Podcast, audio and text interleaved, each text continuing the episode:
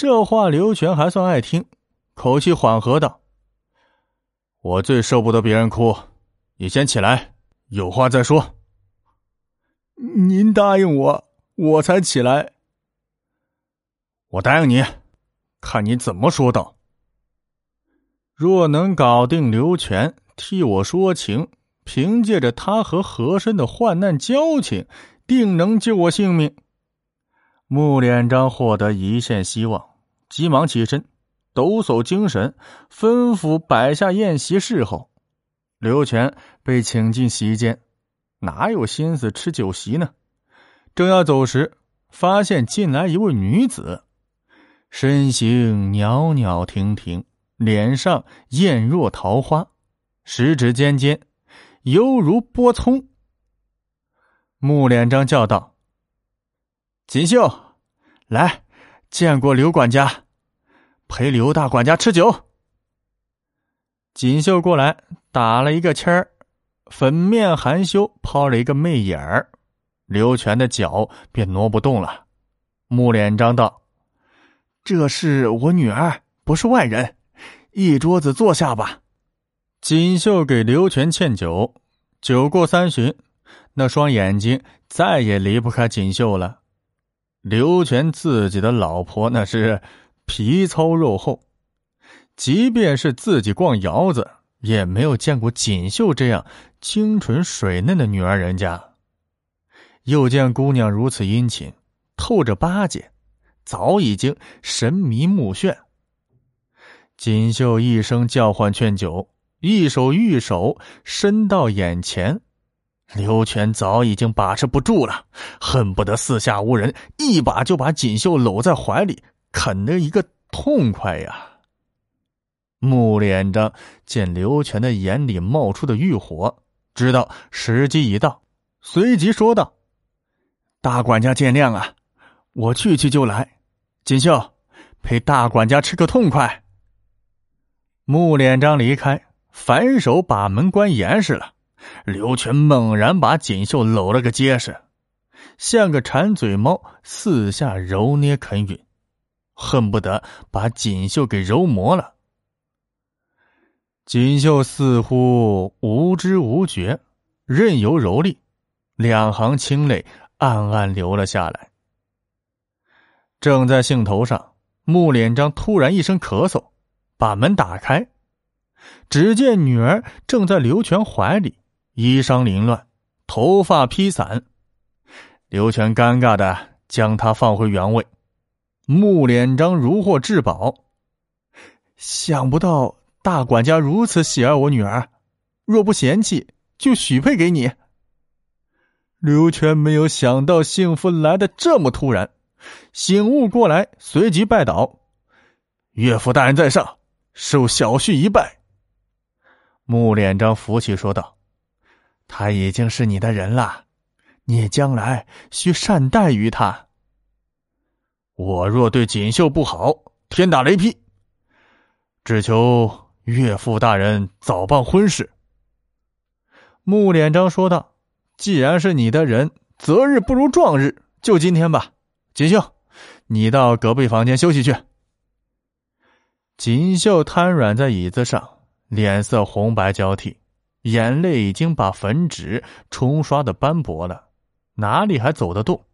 刘全心急火燎道：“岳父大人，既然我们是夫妻了，也不回避了。”随即将锦绣抱到隔壁房去，肆意放肆起来。那锦绣知道全家性命系在刘全手上，哪敢反抗，咬着嘴唇，任由蹂躏。完事出来继续喝酒。穆连章说道：“你已是我翁婿，就不再是外人。如今这事，你该给我出一个主意才好。”刘全心中有数。你需写个状子，把事情推到赖武身上。我明日把赖武和乡亲们的状子撕个粉碎就是。只是你那里必须要破费银子，破费太少，我也不好说话。至少要多过和珅爷这么多年的损失。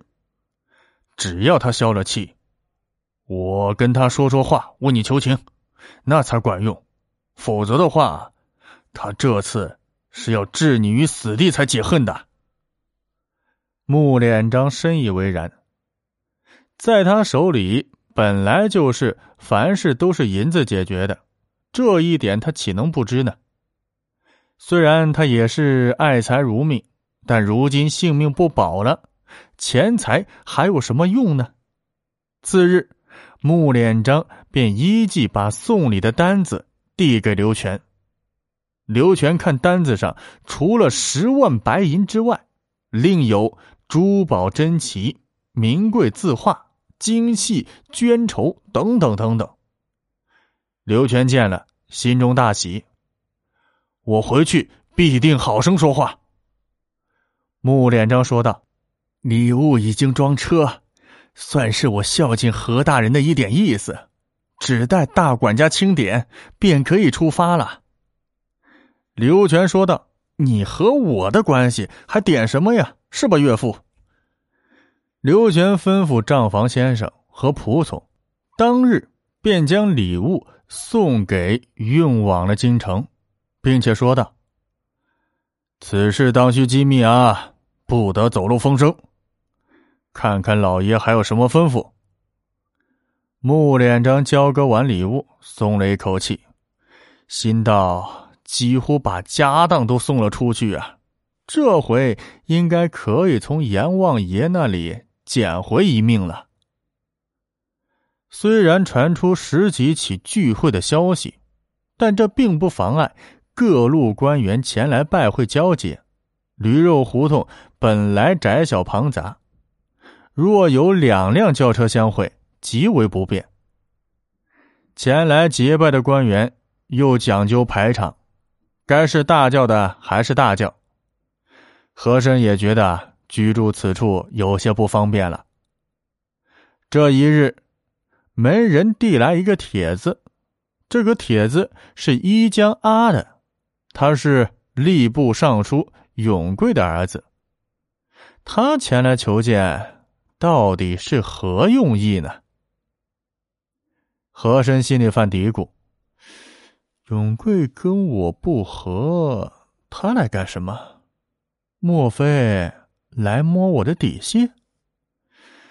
他想来与我没有交情，若和他交往，被他抓了什么把柄？岂不是引火烧身？永贵曾连年在外征战，立有军功，又有才能，与军机大臣阿贵齐名，人称二贵。他是乾隆十分信任的大臣，乾隆曾经写文称赞他：“开天震目，让朕惜之永贵之心。”像他这样靠着本事一步步上来的朝廷重臣，自然看不起和珅的呀。平日里见着和珅，鼻孔都得朝天。和珅羽翼尚未丰满，自然的退避他。和珅想来想去，又否定了自己先前的看法。永贵虽然与我不和，但他的儿子未必是我的敌人呢。不如让他进来，看看对方是什么意图，到时候再做判断不迟。这么一想，便叫人迎了进来。